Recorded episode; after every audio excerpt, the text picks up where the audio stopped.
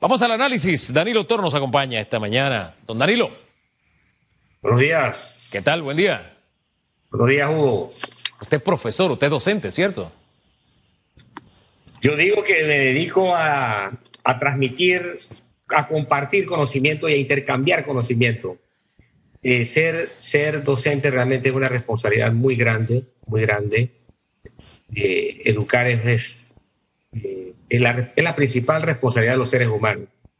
Y es curioso, aunque existe el trabajo de hacerlo desde el punto de vista laboral, ese es un trabajo que todo ser humano se ve obligado a realizar. Porque tú tienes que transmitir conocimiento desde la pequeña célula social en la que vives, desde que te inicias. Sí, señor. Mi, mi, madre, mi primera maestra, ¿no? Definitivamente así, pero ¿sabes qué? Es que ahora que lo dice, bueno, primero felicitarlo, no felicitarlo. Eh, y decía temprano que algunos dicen felicidades a los buenos docentes, no, felicidades a todos. Felicidades a todos el día de hoy.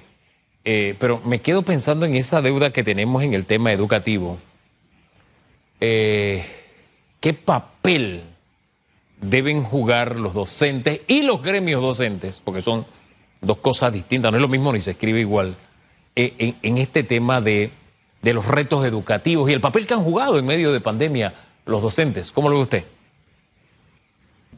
Bien. Eh, ha sido una experiencia nueva para la humanidad, una experiencia totalmente nueva, una experiencia llena de retos, llena de amenazas y eh, ha traído mucha angustia y ansiedad. Así es que la sociedad ha tenido toda que dedicarse a aprender. Quienes estamos involucrados en el sistema de enseñanza por alguna u otra razón, lo tuvimos que hacer porque no conocíamos las herramientas tecnológicas.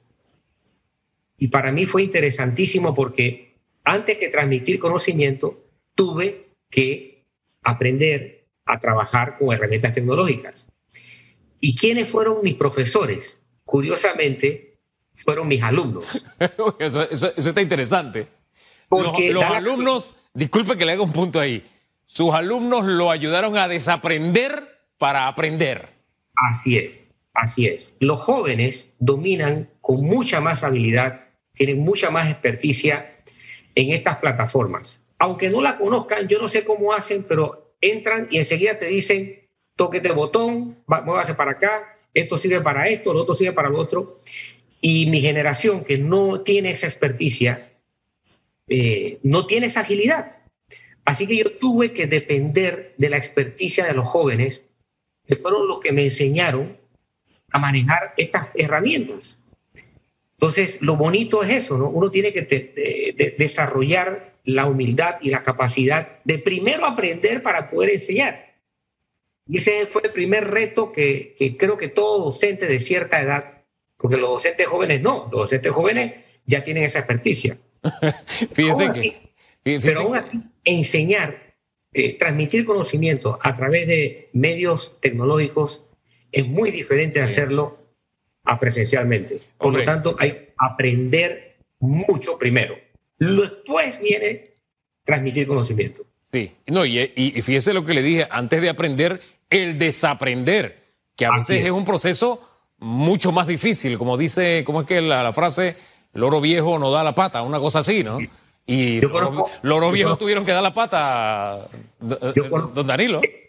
Yo conozco excelentes profesores, verdaderos maestros, que tuvieron que hacer un gran esfuerzo, grandísimo esfuerzo, por ponerse al día con estas plataformas y estas tecnologías, porque toda su vida, décadas, haciéndolo manualmente, y fue una dificultad eh, enorme, un reto enorme, que un docente de 20, 25, 30 años de experiencia eh, se pusiera al día con esto. Y con ese mar de fondo entramos en la pregunta que tenemos en redes el día de hoy. Algunos gremios docentes dicen, no, espérate, este 2021 nada de clases semipresencial siquiera. No, no, no, no. Vamos a mantenernos en distancia, eh, en clases a distancia. ¿Usted qué opina? Yo opino que esa es una variable que depende totalmente de otra variable más importante que es la variable salud. Es decir, en la medida en que tengamos un escenario controlado sanitariamente, podemos llegar a definir lo que hay que hacer desde el punto de vista educativo. Nadie tenía pensado que íbamos a tener esta pandemia, la tuvimos. Cuando creímos en una primera instancia que habíamos superado el reto, resultó que vino un bajón y luego vino una subida tremenda allá por mayo y junio. Eso sorprendió las capacidades gubernamentales. Luego, eso comenzó a bajar. Cuando pensamos que había bajado por allá por septiembre, octubre, en noviembre repunta de nuevo. Nuevamente, la sociedad y el Estado se ven sorprendidos por este comportamiento. Es decir, en realidad no sabemos cómo vamos a estar. Claro. ¿Qué es lo importante? Que estemos preparados para distintos escenarios. Eso es lo importante. Estar preparado para distintos escenarios y hacer en la medida de lo posible lo que la circunstancia permita. Es decir, si en la región de Azuero, en algunos lugares, y lo uso de, solamente de referencia, se puede dar clases semipresenciales, pero en el chorrillo no se puede, y uso solamente una referencia, bueno, entonces no hagamos semipresenciales en el chorrillo, pero hagámoslo donde sí se puede. No sé, me parece que debemos ser flexibles en ese sentido. Yo no sé cómo lo ve usted. Sí, de, hecho, ha habido, una flexibilidad forzosa. La primera flexibilidad forzosa es que no a todos los estudiantes se le dio algún servicio formativo este año. No todos tenían acceso a plataformas, no todos tenían acceso a equipo, a hardware, no todos tenían acceso a conectividad. Había una serie de razones por las que no todos estuvieron. Entonces hubo una flexibilidad forzosa allí. Por lo tanto, el sistema tendrá que, que continuar siendo flexible de acuerdo a las circunstancias. De repente una provincia no podrá, un distrito no podrá, pero otro sí. Eh, de repente eh, todos no podrán. Y así, ¿no? Todo, esto, es tan nuevo y esto es tan impactante que nuestra capacidad de resiliencia tiene que, tiene que prever escenarios y reaccionar con agilidad. Esa es, ese es el gran reto, agilidad estatal y capacidad de resiliencia. Oiga, e, e, esas capacidades se ponen a prueba y ahora que nos habla de, del tener acceso a Internet o no, que a propósito veía unas cifras que me suministró Kevin Wireless que son impactantes. El consumo se disparó en un 45%. O sea, no, no es relajo. Y las facilidades que se dieron por todas las compañías fue un, es un esfuerzo, hombre, que han, han puesto una gota de, de, sudor tremenda, ¿no? Estaba viendo esas cifras y son muy dicientes. Pero más allá de eso, voy al tema diálogo nacional, pacto bicentenario, cerrando brechas. Estoy abriendo la página aquí. Hay quienes están descalificando, mientras se termina de abrir, porque el total de visitantes está como pensando, eh, hay quienes están descalificando el diálogo porque dicen, bueno, lo que pasa es que no todos tienen internet para participar, no todos tienen un celular para participar. Pero a mí me llama la atención que es la primera vez que un diálogo no viene de arriba para abajo, sino de abajo para arriba, con toda la limitación de que no todos tienen acceso a internet. La pregunta es, ¿qué tan válido es este argumento? y si hay algún mecanismo que pueda suplir la ausencia de eh, Internet en algunos sectores, porque al final la opinión de todos cuenta. Don Danilo. Bien, en alguna medida eh, debemos tener claros los procesos. Yo espero que se dé un diálogo. Ahora no tenemos un diálogo, ahora tenemos un proceso de levantamiento de información, recoger propuestas. Todavía no tenemos un diálogo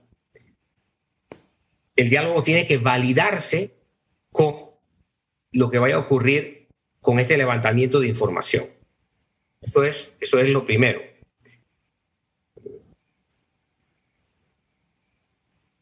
Yo creo que este diálogo merece, o, o este proceso, porque al final se habla es de un pacto. La intención de tener un pacto que pasa por un diálogo que a su vez depende, ha, querido partir de una especie de levantamiento de información, hay que someterlo a un, a un ejercicio que se llama FODA, identificar sus fortalezas sus oportunidades, sus debilidades y sus amenazas. Y en primera instancia hay que reconocer que hay fortalezas que deben identificarse y deben conservarse. Por ejemplo, una fortaleza importante es el recurso humano. El recurso humano del que se dispone eh, es valioso. La misma coordinadora, la doctora Franceschi, gente como Felipe Rodríguez. O sea, ahí hay recurso humano valioso a disposición. Y eso es una fortaleza. la, otra fortaleza significativa es que el país no ha llegado a una situación de confrontación violenta entre sectores o grupos. El país en términos sociales tiene unas condiciones que permiten conexión o convivencia de ideas, de posiciones y de actitudes. Ahora, ¿qué oportunidades hay? Primero que todo, hay la oportunidad de establecer prioridades nacionales, algo que ha sido una debilidad, ha sido una, una falencia enorme en las últimas décadas hay la oportunidad de establecer un proyecto nacional de Estado y hay la oportunidad de determinar políticas públicas, que hemos tenido grandes falencias en estas tres, en estas tres consideraciones. Tenemos también las debilidades. Tenemos que reconocer que tenemos debilidades una debilidad es que esto se quede fundamentalmente como un levantamiento de data más, porque mm. ya ha ocurrido. No, estamos, no estamos hablando de nada que no haya ocurrido anteriormente. Otra debilidad es el desgaste de los actores políticos. Hay que reconocer que los actores políticos tienen un desgaste considerable. Pareciera que hubieran llegado a más de la mitad de su periodo cuando todavía están iniciando su periodo. Otra debilidad importante es la desconfianza que hay entre importantes actores de la sociedad Hay un, y, el mismo, la misma población. Y otra debilidad importante, que, que, que, es una fortaleza, pero que también es una, posibilidad, una debilidad, es el uso de la tecnología. La herramienta tecnológica es una ventaja, pero también puede convertirse en una debilidad en la medida en que eso sea demasiado, haya demasiada tecnología y poco roce humano, poco, poco intercambio humano, poco contacto humano. Finalmente, las amenazas hay que identificarlas muy bien. Y tenemos como amenaza a la vuelta de la esquina la posibilidad de una explosión social. Como en otros países, no estoy hablando de nada que no haya ocurrido en el vecindario internacional.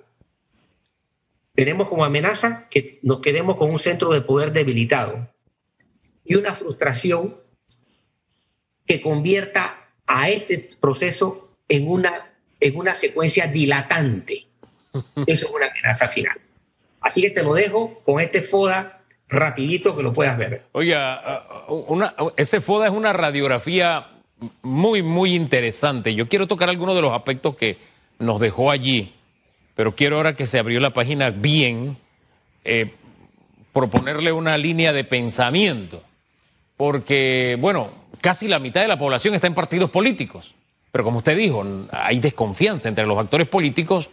Eh, bueno, eso es algo disciente. Nos decía hace unos días el señor Harry Brown que los hallazgos de una encuesta que realizó su firma indicaba que el panameño prácticamente no cree en nadie. Hay un virus de desconfianza en el país. Y me llama la atención eh, este tema porque este, las propuestas ciudadanas individuales están por calle están por calle en este momento y hay, una, hay un flujo tremendo de propuestas. 569 versus 10 propuestas de sociedad civil organizada. Mire, mire la, distancia que hay. Y, y, tengamos en cuenta esto. Sí, hay gente que está organizada en partidos políticos, pero hay sociedad civil organizada con fines políticos, otras por razones económicas, otras por razones ideológicas pero también forman parte de esos grupos organizados. La academia solo ha presentado hasta ahora tres, tres propuestas ha hecho la academia, institucionales dos, y los políticos o agrupaciones políticas solo han hecho cuatro propuestas. Es decir, si usted suma a las propuestas políticas institucionales de la academia y de la sociedad civil, no le hace ni los mandados a la propuesta ciudadana. Ahora, no he visto el contenido, estoy hablando solamente de números. ¿Estos números qué le dicen a usted, don Danilo? Bien, como no tenemos otros indicadores, todavía no, no, no, estos números no permiten hacer un análisis profundo. ¿Por qué? Porque si bien es cierto, tenemos una mayor cantidad de propuestas de gente, de gente como individuos, no podemos identificar qué tipo de gente es. Y efectivamente es gente de partidos políticos. Puede ser. y es gente de un partido político, es gente del partido político de gobierno. Mm. Todos estos son factores que tú podías tomar en consideración. Pero sentémonos en los números bajos. Esto te indicaría que la debilidad de la desconfianza podría estar gravitando considerablemente y eh, los, los que han convocado a este proceso de consulta tienen que ser capaces de actuar de manera consecuente para que, la para que la desconfianza baje. Y la desconfianza no va a bajar porque se convoque a un proceso que deba terminar en un diálogo y un pacto. No. La desconfianza va a bajar en, en función de las acciones o las decisiones que el gobierno y los que convocan al diálogo demuestren en el día a día. Es decir, la confianza aumenta porque es, porque, porque es una variable que depende de la actitud y la actitud es algo verificable. Si tú por tus sentidos verificas algo, entonces tú llevas a tu convicción. Es un poco el, el, el, el, rezo, el decir este del cristianismo que dice, por sus frutos lo conoceréis. Entonces, la sociedad opera así no te va a girar confianza porque tú convocaste algo, te va a girar confianza por tu actitud ordinaria, por, por, por actitud regular. Y allí es donde los convocantes deben hacer un máximo esfuerzo. Porque si el diálogo se despega de una actitud cotidiana diferente, nunca va a aterrizar. Fíjese que, aunque usted me dice que faltan muchos elementos para, para ver qué hay detrás de las cifras y tiene toda la razón, hay, una constante que, a uno como periodista le toca en el día a día y es que uno se encuentra grupos de poder económico, por poner un ejemplo, que de pronto tienen un discurso y hablan por el país, pero cuando usted habla con el panameño medio común, ni le va ni le viene ese tema. Así usted se encuentra ONGs, gremios, partidos políticos, que hay como una especie de divorcio entre lo que ellos tienen como agenda y piensan versus lo que la gente tiene como agenda y piensa. Por eso le hablaba solamente los grupos, los, números así grosso modo, si le transmitían algo o no, porque esa constante de divorcio entre bases, por llamarlo de alguna forma, y dirigencia, independientemente del color y del área de poder que tengan, es una constante que yo miro con mucha más frecuencia en los últimos tiempos, don Danilo. La agenda nacional de los dirigentes es una cosa y la agenda del panameño es otra cosa. Sí, eh, suele, darse esa situación de, distanciamiento entre los que quienes representan dicen una cosa y los representados están en otra onda, en otra situación, en otra, en otra condición. Y esa, ese divorcio entre representados y representantes eh, es muy común en nuestros países porque los liderazgos no se validan. Mm. Los liderazgos tienen que validarse. Muchos de los actores políticos, por ejemplo, creen que su representatividad está dada por el hecho de que ganaron una elección. No, eso no es cierto. La democracia, la democracia comienza con una elección pero no termina allí, ni siquiera se desarrolla allí. Entonces la gente cree, espérate, espérate, es que a mí me eligieron. Yo soy el representante de tal circuito, o yo soy el representante de tal gremio, o yo soy el que represento a tal lugar. Pero no se dio cuenta que después que lo eligieron, perdió la legitimidad práctica. ¿Por qué? Porque no hubo transparencia, porque no hubo eh, rendición de cuentas, porque no hubo consulta, porque no hubo convivencia con la gente. Entonces, todos estos factores deslegitiman los liderazgos. Ahora, fíjese que esto que usted está diciendo me acaba de recordar las declaraciones de algunos políticos ayer. Políticos en poder. El alcalde, por ejemplo, decía, no, no, no, me eligieron hasta el 31 de junio del 2024. Esto a raíz del tema revocatoria. La pregunta es, ¿los políticos en Panamá tienen el chip preparado ya para la revocatoria? Y más importante, el ciudadano ya se habrá cambiado el chip pensando en la posibilidad de revocatoria de mandato, don Danilo? Bueno, los ciudadanos panameños tienen que enfrentar la realidad de, primero tener eh, una herramienta constitucional nueva, tener cambios constitucionales que expresen el poder ciudadano en su plenitud. No solamente elegir a representantes, sino tener el poder de desplazarlos cuando estos representantes no cumplen con sus expectativas. Eh, esto tiene que quedar claro. Y lo que, lo que los representantes elegidos no tienen claro es que aunque este poder no esté explícito, sí está implícito. Porque el título constitucional actual, que no tiene claro el mecanismo, por ejemplo, de una revocatoria para determinadas circunstancias, o por lo menos no lo tiene actualizado, dice que el poder radica en el pueblo. Y el pueblo puede ejercerlo de diversas formas. Nada más hay que echar un paseo por toda Latinoamérica y te vas a encontrar con toda clase de presiones para deshacerse del liderazgo que fueron elegidos en un momento determinado. Y la gente ha, tomado desde acciones de protesta pacíficas hasta acciones de protesta muy violentas para conseguir aquello que cree que debe establecerse. Eh, yo diría que aquí tienen que educarse ambos, los ciudadanos, para poder poner de manera explícita cómo ejercer su poder a través de un mecanismo constitucional actualizado y dos, los elegidos o los representantes entiendan que una vez que llegan al poder no tienen la garantía de terminar ningún periodo. Ninguno. Esa era la lección que la historia. Oiga, yo le quiero dejar esa herramienta. Ayer hablábamos acá de la reglamentación de la revocatoria de mandato. Rapidito se la dejo usted como ciudadano.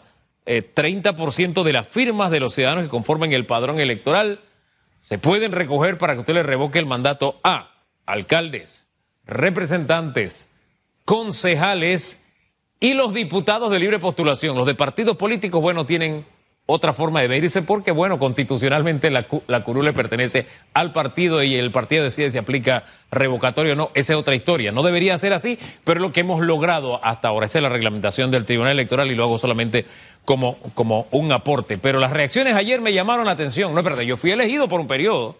Eso de revocatoria de mandato como que vamos a las urnas y decidimos en las urnas y las elecciones. Es lo que decía el alcalde de Panamá. Me llamó mucho la atención esa, esa reacción que no es de extrañar, don Danilo. Sí, la reacción de todo el que está, todo el que ha llegado a una cuota de poder es tratar de conservarlo siempre, pero pierde de vista de que las circunstancias lo pueden desplazar, las circunstancias lo pueden desplazar. Es más, durante el periodo de, del autoritarismo, ¿no? del periodo de, vigencia del, gobierno militar que llega al poder en el 68, con todo y el poderío que se tenía, hubo cambios a nivel máximo de tomadores de decisión. Sí, señor. Así es que nada te da la garantía de que tú, una vez que llegaste a tenerlo, lo vas a conservar. Oiga, la, ahí la, revocatoria del mandato venía desde la avenida A en este caso. Oiga, oiga, eh, eh, para que no nos olvidemos del FODA y cerrar, me quedo con dos temitas que usted abordó en el FODA. Uno, la posibilidad de refundar el Estado. Y también el tema de, ganar tiempo. Usted utilizó otro término, pero como se ha usado tanto esto de, ganar tiempo que podría estar utilizando el gobierno, eh, quiero que me, detalle esas, esos, dos de, esos dos aspectos. Por favor, don Danilo. Como gran oportunidad, tenemos la oportunidad de plantear un proyecto nacional, es decir, un denominador común para todos los panameños, independientemente de a qué grupo político pertenezcan, qué religión practiquen, de qué sexo sean o de qué orientación sean, o, independientemente de su, de su región o independientemente de su grupo étnico. O sea, tener un denominador común como nación, un, un valor estratégico común. ¿Ok? Esa es una gran oportunidad. Y como parte de las de las debilidades y yo diría que hasta de las amenazas, porque las debilidades se producen internamente y las amenazas te vienen de afuera. Esto es más que todo una debilidad. es que este proceso se convierta en un dilatante.